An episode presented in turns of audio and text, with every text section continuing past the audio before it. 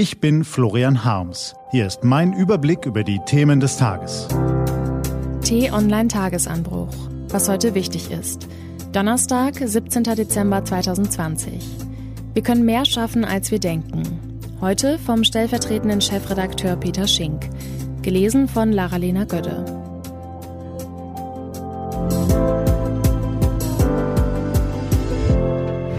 Was war? Vor etlichen Jahren traf Peter Schink im kalifornischen Palo Alto einen Zukunftsforscher am Institute for the Future. Schink dachte, der Mann kann ihm die Zukunft erklären. Oberflächlich betrachtet war die Begegnung eine Enttäuschung. Liebold erklärte ihm, es sei schon schwierig für einen Zukunftsforscher, fünf Jahre in die Zukunft zu blicken. Zehn Jahre ein echtes Wagnis. 20 Jahre völlig unmöglich und vermessen. Ein Zukunftsforscher, der die Zukunft nicht beschreibt? Im Gegenteil. Das Gesagte war eher gespielte Bescheidenheit. Liebold sagte zum Beispiel, Zukunft entstehe, weil sie jeden Tag von uns kreiert werde. Uns Deutschen wird nachgesagt, dass wir detailverliebte Arbeiter und kluge Denker sind. Aus diesem Mix schöpft unsere Gesellschaft eine große schöpferische Kraft. Die Zukunft sehen wir allerdings oft skeptisch. Zukunftsforscher Liebold erklärte Peter Schink im Gespräch, darin sehe er einen wesentlichen Unterschied zwischen den USA und Deutschland. In den Staaten werde schnell gehandelt und später über die Folgen nachgedacht. In Deutschland sei das genau umgekehrt. Dort werde erst geplant und diskutiert, dann angepackt. Beides habe Vor- und Nachteile, sagte er. Jetzt übertragen Sie das mal auf unser Corona-Jahr 2020. Wie haben wir uns da verhalten? Wir haben im Frühjahr nicht lange diskutiert. Die Mehrzahl der Deutschen hatte sehr schnell erkannt, welche Folgen steigende Corona-Fallzahlen haben würden. Gemeinsam gingen wir überzeugt in den ersten Lockdown. Wir fuhren auf Sicht, eine andere Formulierung für da haben wir mal weniger geplant, sondern einfach gemacht. Sehr untypisch. Im Herbst fürchteten wir die Folgen eines neuerlichen Herunterfahrens. Lange wurde das für und wieder abgewogen. Dann wurde sich auf den Lockdown Light geeinigt, erst Wochen später nachgesteuert. Typisch deutsch? Das Ergebnis erfahren wir jedenfalls jetzt. Am Ende eines Jahres wie diesem kann man da fragen, was haben wir gelernt? Wo so viel wie nie innerhalb so kurzer Zeit. Erstens, Geschlossenheit hat uns als Gesellschaft sehr schnell handlungsfähig gemacht. Bis heute zweifelt kaum jemand grundsätzlich am ersten Lockdown. Die Mehrheit der Menschen hat vor allem den Aussagen der Wissenschaft vertraut und sich auf das Unbekannte eingelassen. Bis heute ist die Zustimmung zu den Corona-Beschränkungen sehr hoch. Was wir lernen konnten, wir sind in der Lage, als Gesellschaft schnell in großer Einigkeit zu handeln und die Zukunft zu gestalten. Man muss uns nur überzeugen. Zweitens, die Corona-Lage war und ist ein organisatorischer Kraftakt. Das Ergebnis ist durchwachsen. Zwar haben Kliniken und Ärzte, Politik und Unternehmen recht gut durch die Krise gesteuert. Vieles wurde spontan umorganisiert, schnell beschlossen, solidarisch gehandelt. Aber wir bekommen vieles auch nach Monaten kaum in den Griff. Was wir lernen konnten, wir müssen neuen Herausforderungen mit mehr Ideen und unkonventioneller Denkweise begegnen.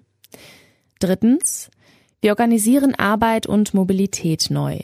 In Zahlen ausgedrückt, vor der Krise haben etwa 40 Prozent der Deutschen gelegentlich im Homeoffice gearbeitet.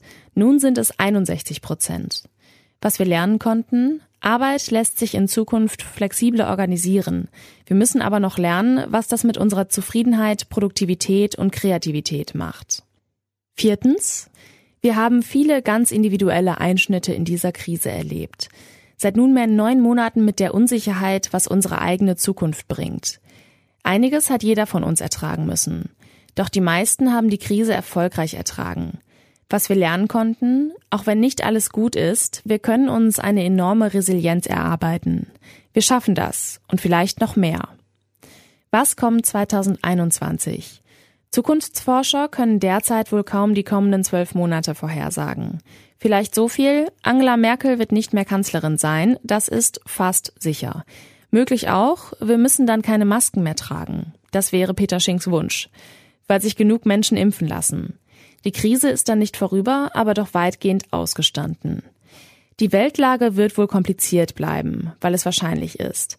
Vielleicht erinnern wir uns dann zurück an 2020 und haben die Gewissheit, wir können mehr schaffen, als wir denken. Wir müssen nur anpacken und nicht zu lange planen und diskutieren.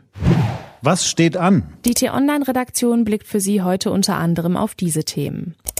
Trotz der anhaltenden Brexit-Verhandlungen dürfen die britischen Abgeordneten ab dem morgigen Freitag in den Weihnachtsurlaub starten. Die Regierung hat aber schon angekündigt, falls in den nächsten Tagen noch ein Handelspakt mit der EU zustande kommen sollte, würden die Parlamentarier schnellstens zur Notfallsitzung zurückgerufen. Am frühen Morgen, Mittwochabend deutscher Zeit, sind in der inneren Mongolei zwei Kilogramm Mondstein gelandet. Viele chinesische Wissenschaftler haben auf diesen Moment gewartet. Ach was, die gesamte chinesische Nation. Und eine kleine Stadt in Mecklenburg-Vorpommern. Die hofft ebenfalls ein wenig vom Mondstein zu bekommen. Und Berlin bekommt heute hohen Besuch. UN-Generalsekretär Antonio Guterres wird von Außenminister Heiko Maas empfangen. Morgen dann auch von der Bundeskanzlerin Angela Merkel. Die Agenda der Treffen liegen auf der Hand. Corona, Klima, Kriege und Konflikte. Vermutlich wird Guterres auch mahnen, dass wir unsere Rolle in der Welt nicht unterschätzen. Diese und andere Nachrichten, Analysen, Interviews und Kolumnen gibt's den ganzen Tag auf t-online.de. Das war der T-Online-Tagesanbruch vom 17. Dezember 2020. Produziert vom Online-Radio- und Podcast-Anbieter Detektor FM. Immer auch zum Hören auf t-online.de-tagesanbruch.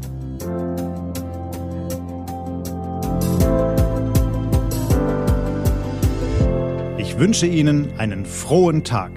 Ihr Florian Harms.